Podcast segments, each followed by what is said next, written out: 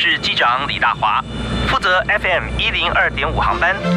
欢迎搭乘幸福商务舱，带您飞往幸福的地方。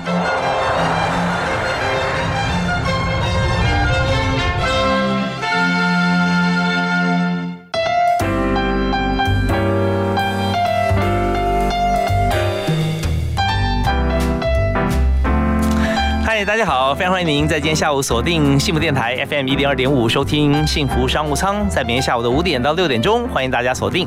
那今天大华为您邀请到的好朋友在商务舱里面啊，常常我们其实没有看到他，但是呢，我们在不管是坐飞机，在家里面啊，看电视聊天，少不了就是饮料。那今天我们谈的是茶产业啊，茶叶现在在台湾怎么样历久弥新？相信大家很多人现在看到很多不同的品牌。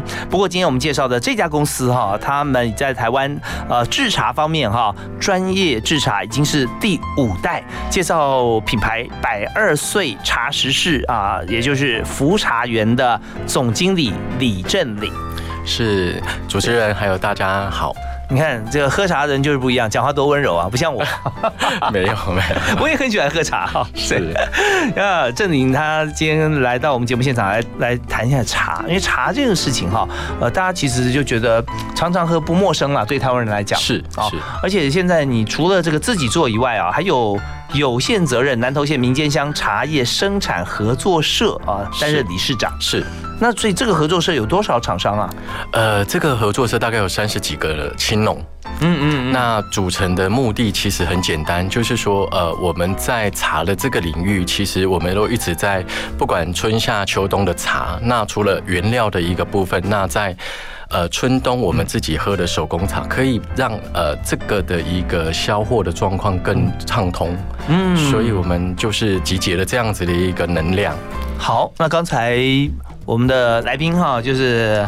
在我们刚介绍是这个合作社嘛，哈，合作社理事长啊，也是百二岁福茶园的总经理李振岭啊。振岭刚才有提到几个重点啊，第一个就是说这个合作社里面有大概三十啊，对，三十青农啊，青农。那相对来讲，既然是呃青年返乡之类，对啊，那有些可能是自己本来家里面有茶园，有些并没有啊，来创业。那这个时候呢，你要有这个立基点，就是一定要做无毒有机嘛。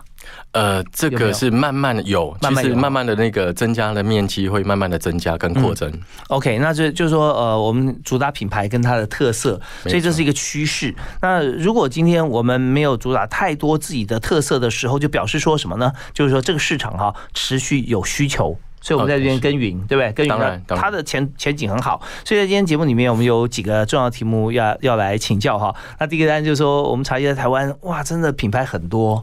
而且像你们已经很好，你看，呃，有五代，五代这样算起来有几年的时间了？一百多年，一百多年了，一百多年，一百多年，而且这样子，呃，一脉相承，可以再继续做下去，表示它的品质跟它的产销各方面哈，都有合作的伙伴，而且大家都互相信赖，是，这很好。可是经营这么久哈，还屹立不摇，一定有它的 people 存在，对不对哈？你在经营过程里面有哪些重要的因素是你绝对不会动摇它的，一定会是。一直不断耕耘、努力坚守的，所以我们在第一件先讲茶叶这么缤纷的一个产业里头哈，你在要做哪三件事情哈？你的品牌可以持续长久。呃，我我其其实呃这么呃第五代了啦，其实我比较常记得就是我爸爸所谓的坚持，不管是在呃你的品质。或者是说，在呃，嗯，就是说创新，嗯哼，然后再就是说，呃，你的持续力，嗯嗯，就是品质创新跟持续力。所谓的持续力，就是说你有没有呃继续的坚持下去做对的事情。是对。那我们就是这个这个这个三个部分，其实都是一直我们朝呃对着产品在做。呃呃，品质啊，或者是控管上面很重要的一个因素。OK，好，在品牌方面哈，刚我们讲说坚持是很重要的啊，就持续力嘛哈，是，就是还要品质跟创新。对，所以这三个我们在做的时候，创新呢充满着热情啊。当然，你在创这个呃再创品牌、再创高峰，充满着热情跟期待，一个图像在远方啊，我们可以看见。但是怎么样走到那边，那是真的要需要坚持的持续力。呃，没错。有没有碰过哪些的？动摇的可能性的阻碍，但是又被你克服的。呃，在这个过程当中，其实最大的问题点应该是隔代的一些状况。因为其实茶叶本身，呃，以父子辈他们会觉得说茶叶就这样喝，那你为什么要去把它磨成粉啊？像做成罐儿啊，做成茶粉啊，做成呃饼干啊，做成糖果，他觉得茶叶不就应该是直接这样喝就好就好了？明明顺顺的，干嘛改呢？对，然后他也会觉得说啊，你饼干跟茶叶利润也不是很好啊。嗯哼，那但是我换一个角度跟他讲说，那你要做品牌。是，那不就是要走别人没有走的路吗？所以其实我们一开始百二岁在成立的这个过程当中，我们一直都是在做茶食，把茶叶融入到不管是糖果、冰淇淋，或者是饼干，呃，种种面条。还有餐点，所以这个过程也吸引到消费者的注意跟厂商的注意。嗯，所以在呃百二岁茶食室啊，像这个呃品牌以福茶园这个品牌推出来嘛，推出来，那里面品相有几种？哦，目前以百二岁这一个部分，其实它的品相呃应该数十种。数十种，刚刚我们讲的像像饭啊面呐哈，对面啊这个糖果饼干哈茶粉啊冰淇淋，冰淇淋也自己做啊。呃，冰淇淋其实就是那时候餐厅客人觉得不错，所以我们把它变成产产品。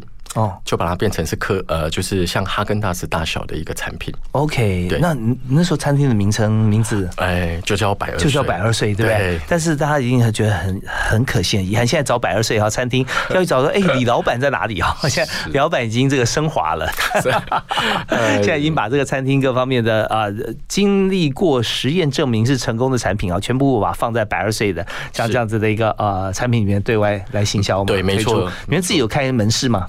呃，目其实因为疫情的影响，嗯，不然其实我们有百分之八十的产品是外销的。哦，OK，哎，可是现在外销，嗯，大家不也蛮热络的，也蛮热络，对，但是订不到柜子。哦，哦，OK，OK，OK，现在热络到说，呃，货柜不够了，对不对啊？是，但订单还是会有，会会有，所以那，就你知道，如果没有柜子，它代表什么？代表客人要付更高的运费，不然就业者要吸收。是，那这些有时候都是，我要就把它当广告费。有时候会这样，当然，但是其实现在的状况是汇差也出口是不利，所以你们市场最主要是在哪里？呃，其实我们大概行销的大概有六七个国家，比如韩国、新加坡、日本，嗯，当然香港，OK，那还有一些西南向的国家。是，那这些国家其实对于茶。呃，来讲茶文化讲都不陌生啊，呃，接受度其实都蛮高的。是好，那我们在这边呢，呃，先要休息一下，稍稍微听段音乐，稍后回来呢，我们要请今天特别来宾李振岭哈，李总李理事长来谈一下，他在整个传承接班过程中，他觉得这是一个很重要的一个痛点哈，就是两代之间沟通。呃，但下次可以稍微转告一下，就不要说你说你说呃，我认识个朋友叫李大华，他说呃，世界之所以会进步，就是儿子不听老子的。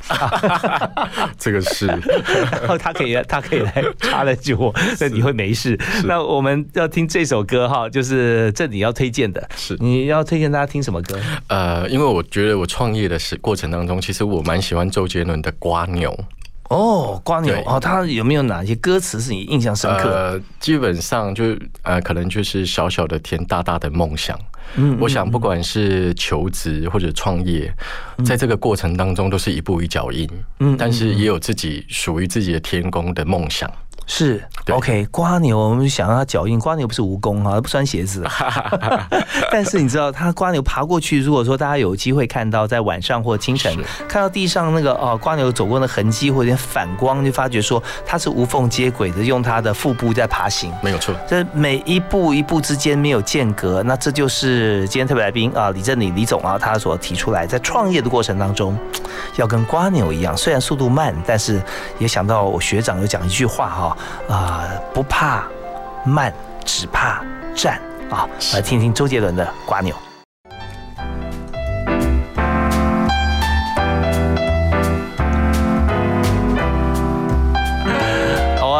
不怕慢，只怕站啊！瓜牛，瓜牛从来不站着，它 always 在爬行。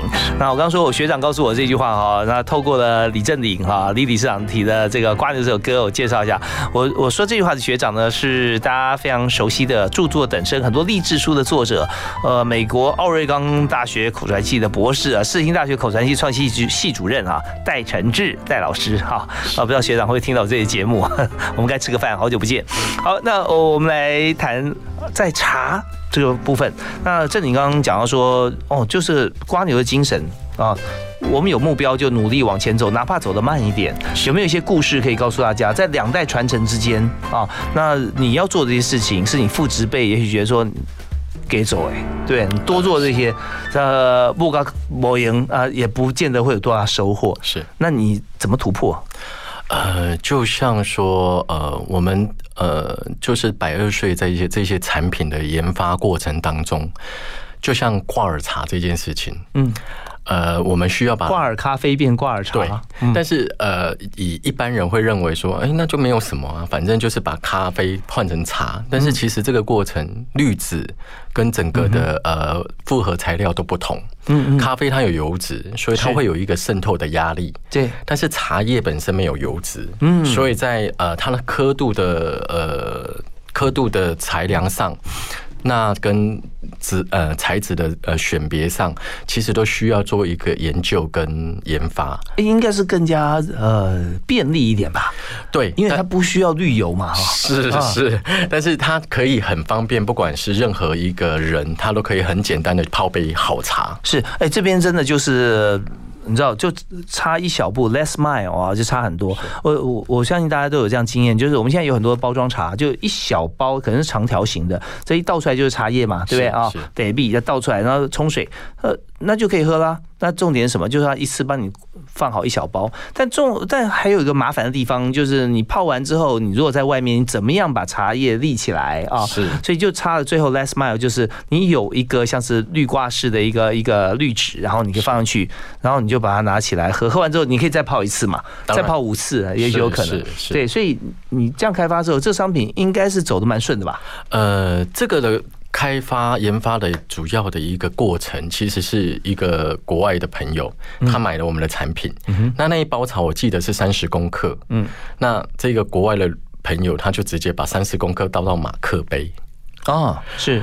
那第二第二句话就跟你讲说，你们的茶怎么这么难喝？啊，太浓了。因为对，即便你有说明，即便你有怎么样的一个泡泡茶方式，所以这个也是普遍现在年轻人对于泡茶这件事觉觉得繁杂，觉得麻烦。你要把它拿起来，不然你就一定要有一个呃绿有绿杯的杯子。对对对，所以也因为这样子发现说，哎，我们做一个挂耳的茶，对于外国人也好，对于年轻人也好，他会有一种仪式感。是一种氛围，对对，OK。那么呃，你可以教他一下，那呃，好像说呃，顺时钟逆时钟，对吧？是 是是。然后那温度要几度呢？呃，温度其实呃，每款茶的茶叶的温度不太一样，从八哎，比如说呃，八十几度到九十度都不等。比如说红茶，你可能温度可以高一点；乌龙茶跟绿茶可能温度就不要这么高。哦，为什么？对，呃，基本上是呃，它的一个成分跟。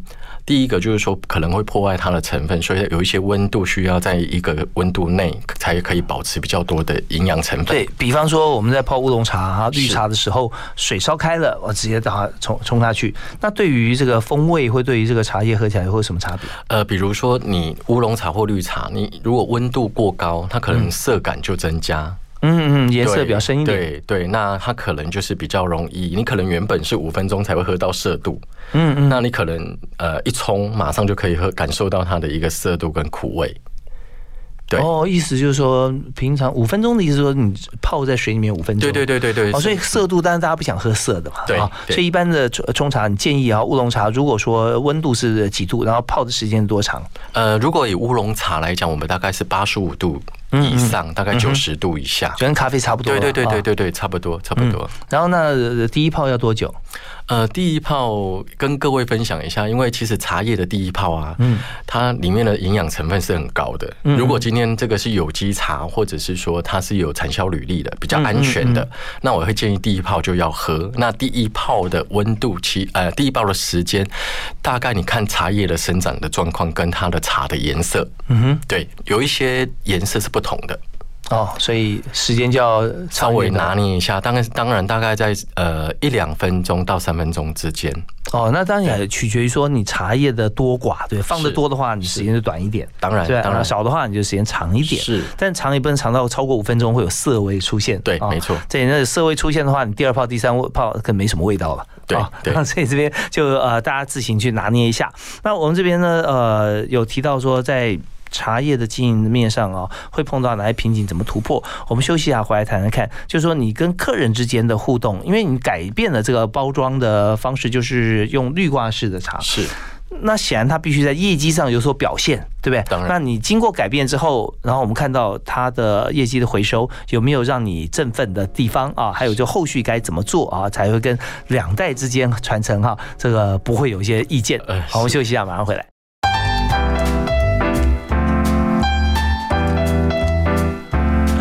欢迎大家持续锁定幸福电台，在每天下班时间五点到六点，啊，幸福商务舱告诉你满满各行各业的资讯哈啊，不止我们现在所做的行业，也可以听听看别人在做什么，他也有这个甘苦谈。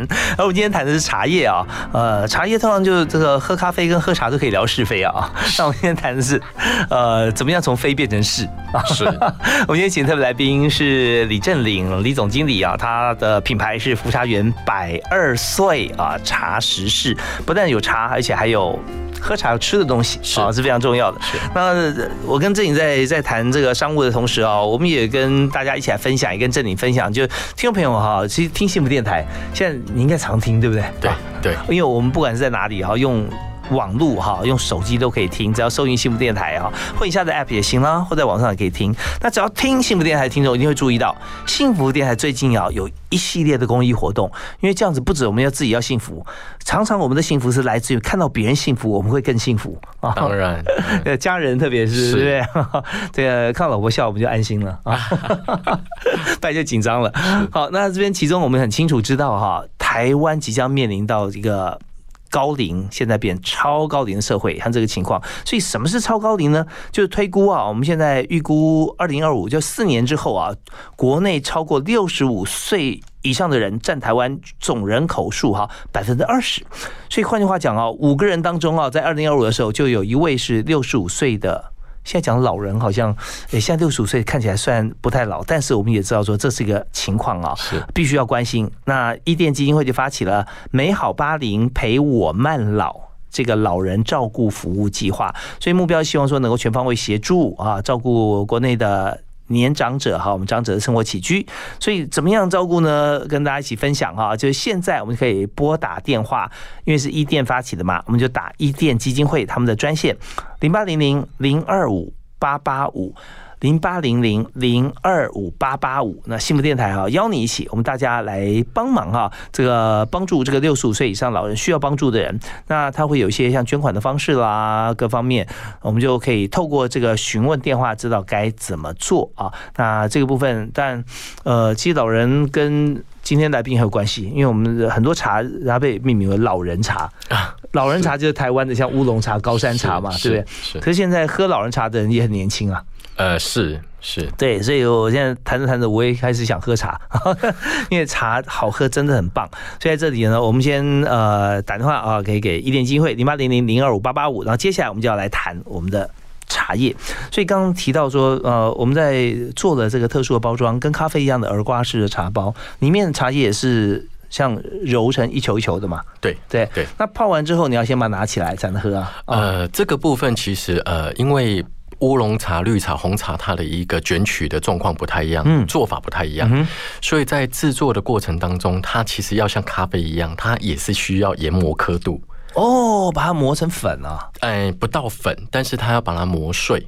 所以在这一个部分，其实是比咖啡比较困难一点。嗯，比如说我可能咖啡豆可能很确定它就是磨五，对，但是在茶叶上面，它的一个呃做法不同，嗯，所以你可能要呃，它可能湿度不同。你就会产生那一次的刻度研磨的状况就要不同哦。茶也是一样，先要把它揉好，是吧？对对，然后是可能需要研磨，它才有办法及及及时的去冲泡。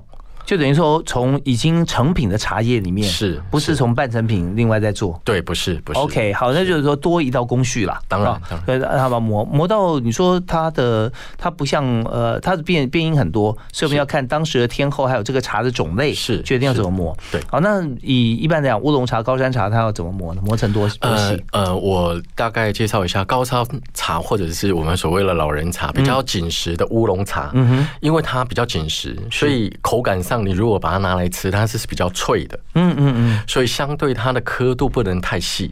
哦，如果我们把它用咖啡的角度，如果你磨得太细，它就变成粉。嗯嗯，那第一个是冲不出来，第二个它可能会茶汤是浊浊的。哦，OK，所以这方面我们就要它还是要保留它呃叶子泡完之后会有一点点伸展的这种感觉。当然，当然是。好好好，那这样的话，其实我也很好奇，就是说茶叶本身来讲，如果说一茶一球的话，一叶一球的话，泡起来的话，它它喝起来口感是这样。如果说把一片叶子切成三到五五块。是，那它应该茶汁更容易出来嘛？所以冲泡时间是不是要更短一点？对，其实呃，挂耳咖啡跟挂耳茶，它第一个强调的就是 espresso，就是说它可能是浓缩的、快速的，嗯嗯，所以它基本上第一泡的味道是很浓的。所以如果太浓的时候，你只要加开水哦。对，那茶叶它多了咖啡，可能咖啡没有办法冲第二泡，对，很淡，没错。那茶叶基本上你如果要第二次，你可以挂着，嗯。让它浸泡，然后可以饮用第二次、第三次这样子。是是是，OK，就是说你对茶方面的的这个接受的这种感觉是好。那么很快在这段必须提一个，就是两代之间的一些纠葛哈。那怎么样，还是要打开呀啊？是呃，而且最后大家都是一翻两瞪眼，让数字来说话。呃，成果论，成果论对。那结果呢？你现在改良之后，呃，最后你的呃老爸跟你的叔叔们，呃。呃，因为我做了这件事情，其实很多的一个，不管是在外销的部分，其实是有些地区是很难打入这样的市场。嗯，如果以原茶的这个状况，其实是比方说哪些市场？比如说我们要到日本，哦，要到呃韩国，因为当地都有茶。对，那你怎么样用创意跟呃方便性，嗯，创造他们的需求？嗯哼，所以这个部分其实是因为这样子打开了这样的市场。哦，OK，现在韩国很红的，像什么三点一克台湾茶嘛，对不对？它的包装就是很简单，就冲。那如果说我们现在还要教他，呃，教他你要冲的好喝的话，再买一套茶具，我看大家头都昏了。对，所以你就给他直接说，哎，跟咖啡一样嘛，然后你可以泡一次到三次。当然，所以他们接受度、订单量是蛮大的。对于就我刚刚讲的仪式感，他们会觉得，哎，这个是新奇，就是朋友来，他可能买了手摇饮，或者他不不想要泡老人茶，他觉得那些很繁繁杂哦。所以在经营过程当中，大家看我们今天谈虽然是茶叶，但是绝对不只是茶这个产业哈，可以这样做。我们把它变形，不管包装还是在这个过程当中，让使用者有不同的体验，它的业绩将会往上再增长。那么最后的数字怎么样呢？呃，其实我们因为今年疫情的关系，不然其实我们每年都这个产品都是在倍增的。有多久时间研发出来？呃，大概在两年前。OK，好，所以倍增过一次两次了哈。是那这但这个，所以现在这个叔伯父亲应该没有问题了，没没有问题，没意见，反而是很支持啦。他会觉得说，好像真的是需要改变，然后就跑来天天问你说，What next？下一步你要做什么？对，因为觉得有信心。是好，那我们这边再休息一下，稍后回来呢，我们要谈很多这个大家非常想知道的话题，包含在台湾茶叶里面怎么分级啊，怎么分类？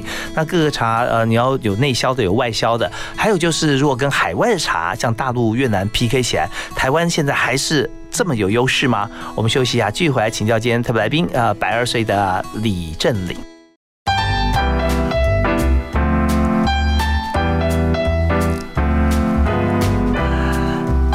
常常人家问候就说：“哎，贾爸伟吃饱了没有啊？”那现在说：“哎，你今天喝几杯咖啡了？哦，你今天喝几杯茶了？啊？”那如果说这样子问候的话，就发觉这个产业越来越好。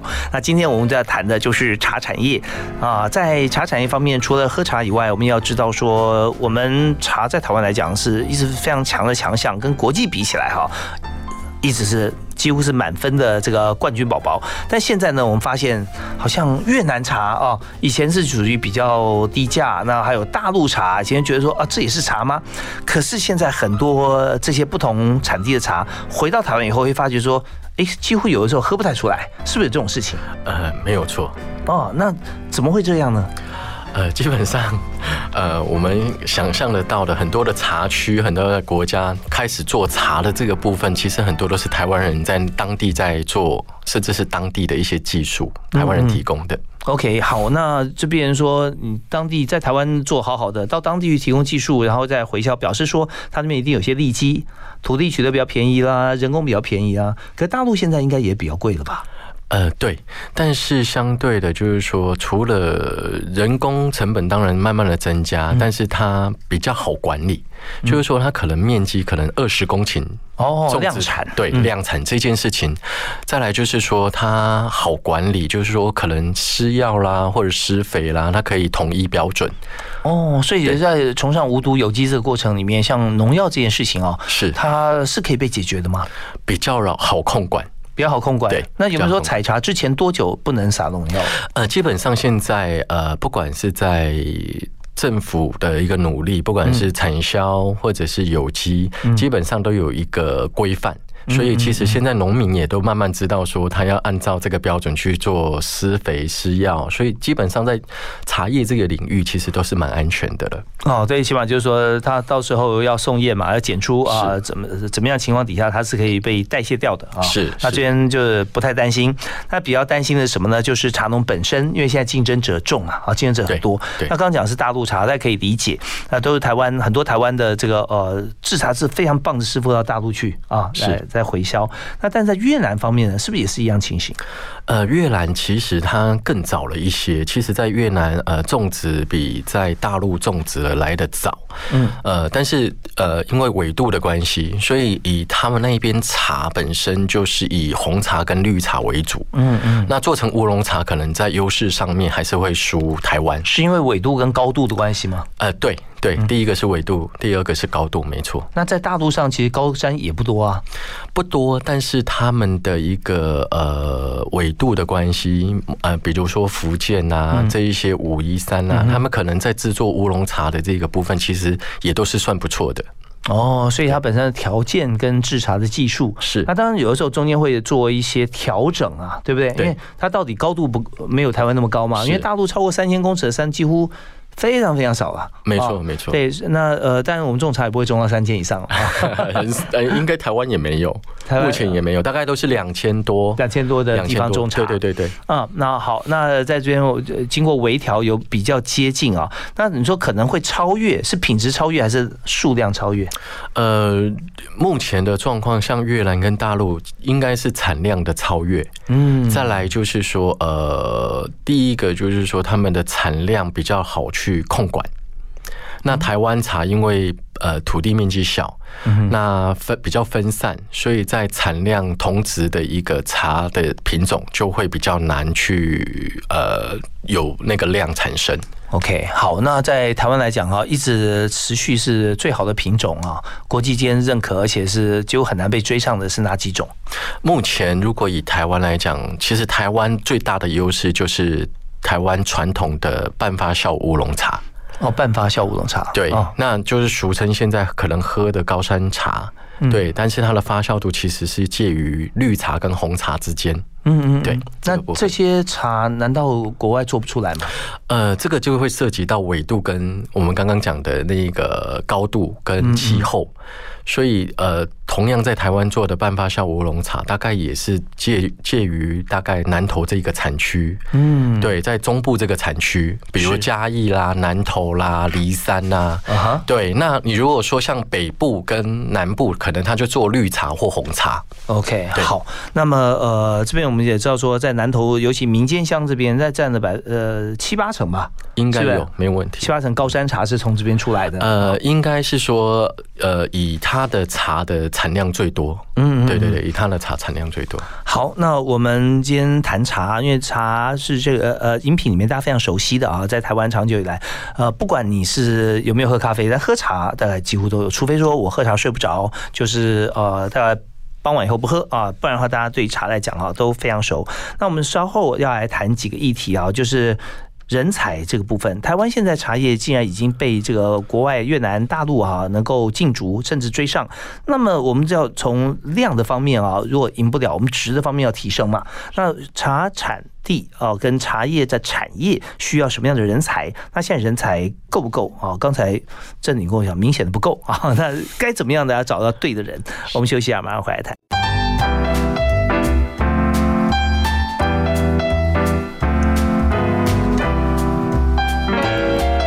现在台湾年轻人哈，大家要做什么样的工作呢？如果向前看的话，普遍来讲，科技业当然薪资是不错的啊。那但服务业也要看，如果金融服务业呢也是不错的。可民生方面的产业，像茶产业哈，那我相信啊，如果当这个第五代传人啊，只要你肯努力的话，那是前景前前人已经有一个规模，我们更加创新也是不错的。但是如果说在茶产业里面，我们要从呃。重新投入啊！你要找的人才有哪些种类啊？哪些类型的人才？那么你给大家什么样的愿景？呃，我我觉得现在要的人才啊，我觉得是同理心。哦，同理老板，同理产业，同理同事。是因为我觉得，即便老板有同理心对待，但是我我觉得回馈这件事情，相对的，呃，我觉得他具备的只要是一个同理心跟学习力。好，那你在公司里面哈，或工厂里面，你有没有看过哪一位员工在你心目中觉得说他真有同理心？他做过哪些事让你觉得他很棒？呃，我觉得这个同理心的部分就是说，呃，你可能给予，或者是说，呃，给了给了，呃，基本的一个。基本的一个福利，但是它却可以超出超出你的想象。嗯嗯，对，所以常常会觉得说，像我们就有员工，就是你跟他说做做做到什么样的程度就好，但是他觉得说可以把它做得更好。是有没有一些例子？他是在哪一个岗位上？呃，其实我们现我们的产品很多都需要包装。嗯，我们就发现有一些社区妈妈，这个就就是她不是每天工作，但是像中秋节的时候，她你就像现在的礼品一样，她就是都需要手工去做包装，她就会说，呃，这有一点点污渍，可能我们自己都没有发现，但是他就会跟你讲说，哎，这个是不是就不要给客人？哦，包装纸或者说纸盒，对，那甚至他会觉得说这个多一折是不是比较好看？哦，是不是品质比较好？嗯嗯，对，所以其实很多时候，呃，是他们告诉我的，但是这一些是我们真正想要。为什么？因为当他们把它当成是自己的事情的时候，嗯嗯，其实这个也就是我们成长的动力。OK，这将心比心很重要啊，对不对啊？说同理心嘛，是同理心，所以他自己像社区妈妈，她会在定期你们出货量大的时候来帮忙，是，所以她本身来讲，她就是她的 KPI 不是说我今天要包几个，而是说我要包一个好。好看，好看的，送出去有面子的，收到一些开心的，是是哦。好，那像这样的话，有没有一些像 routine 的工作，在公司里面呃，要找像这样子的员工？呃，在公司里面的员工的部分，其实我们就在一样是在生产线，其实更容易看到。就像我们现在的工厂。那每一台机具可能包茶包的，包挂耳的，嗯嗯，呃，磨茶粉的。那其实机具上面其实都会有所谓的，比如说呃，跑白边包装袋跑白边啊，那他们就会很在意。嗯，那我跟他讲说，呃，很多呃很多知名的品牌都比我们。糟，当当然当然，我其实不能这么讲，嗯嗯，但是就是说，就我们经验值看起来，对，就经验值来讲，我我觉得我们已经达八八十分以上，嗯但是他们会跟我要求说，这个好像不行，嗯，对，那跑白边什么意思？跑白边就是说我们在包装上面，他可能会看到内袋的颜色，哦，对，它就是变成说他没有办法完完整整的，就是把内袋的颜色盖掉。对对，会有呃，可能就是说，在你看那个茶包，如果注意看的时候，它其实会看到那一带的那个银色的部分。哦，对，但是对于我们的术语来讲，我们就是说跑白边。那很多我们自己现在内部的人员，他们其实都会很呃积极的、很努力的想要把白边去除掉。哦，就是说呃，如果说今天我们那个茶包不是说一一次一杯的那个量，是是茶袋，对不对啊？对，在外面我们在抽真空嘛，啊，抽真空那上面会有一段呢是扁的啊，那个贴在一起。但在最顶端的时候啊，因为茶叶放的那个袋子呢，里面是银色的，外面有印有没有绿的啊？或灰的啦，咖啡色的。但如果说你会发觉里面的那个银色的部分它露出来了，就表示它没有切齐。那这时候呢，工作人员就看到觉得有点碍眼，就如果我收到，我觉得哎，这好像是呃不是不是切的很好，是，所以他就跟老板反映，是对啊，那老板当然这很鼓励像这样员工，虽然心里也想说，哎，这这这也要计较，我很多茶名牌看起来都都有这样跑出来，那银色啊，那个白边，但员工这样讲，你心里面一开始有点小矛盾吧？后来觉得说，对，员工这样讲是表示他帮我把关嘛？没有错，没有错。其实我们一直呃，因为我本身念工工程工业工程管理，嗯，所以我觉得跑白边或者是品质上的问题，其实这个都是一个需要解决的。嗯，OK，所以这边表示说，它就像我们生产晶片的良率这个部分嘛，没有错啊。你要做到呃，它当然用五次坏坏掉的话，它自己的事情，但我们就有这个。责任就想说，我要让他做个最品质最棒的啊，是百分之百的啊。好，那如果说你要应征员工的话，你会问他哪几个问题？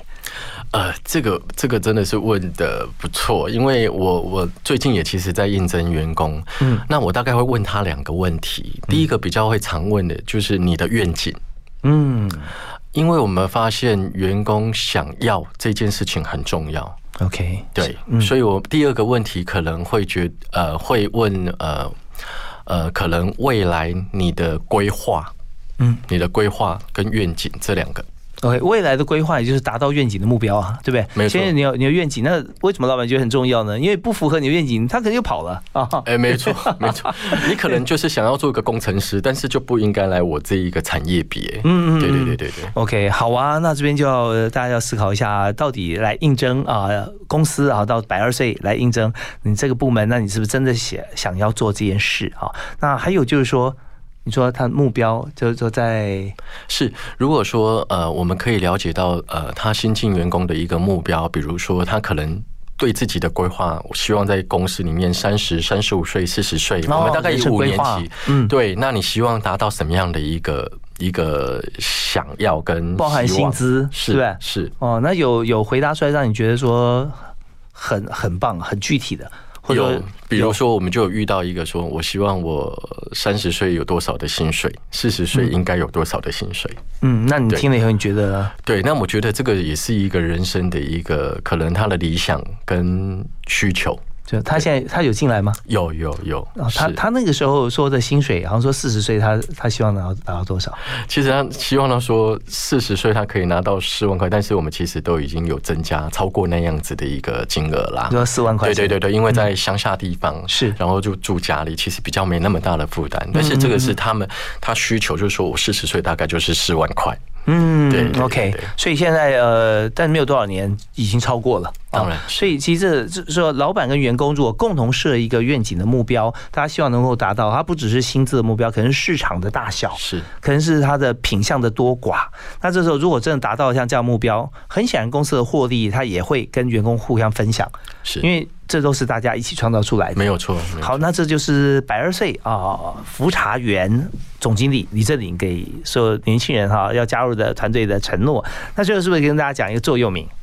呃，我想就讲个英文好的。好啊。呃，我觉得有一个座右铭其实蛮重要的，这也是在我人生创业里面一直把它当成我的座右铭。它就是呃，Winners do what losers don't want to do，就是说，因为我觉得很多的机会点都来自于呃呃，就是很多人别人不想做，觉得麻烦，嗯，但是你去做，然后甚至去创新，嗯嗯，对，哇，这个太简单了，简单什么呢？就是你如果要做成功，你就专门找大家都不愿意做的事情，对，然后你就去做它，因为大家都已经帮你选出来了嘛，就是没有人愿意做的，就难走那条路，你就去走啊，是，Winners do 啊，What the losers。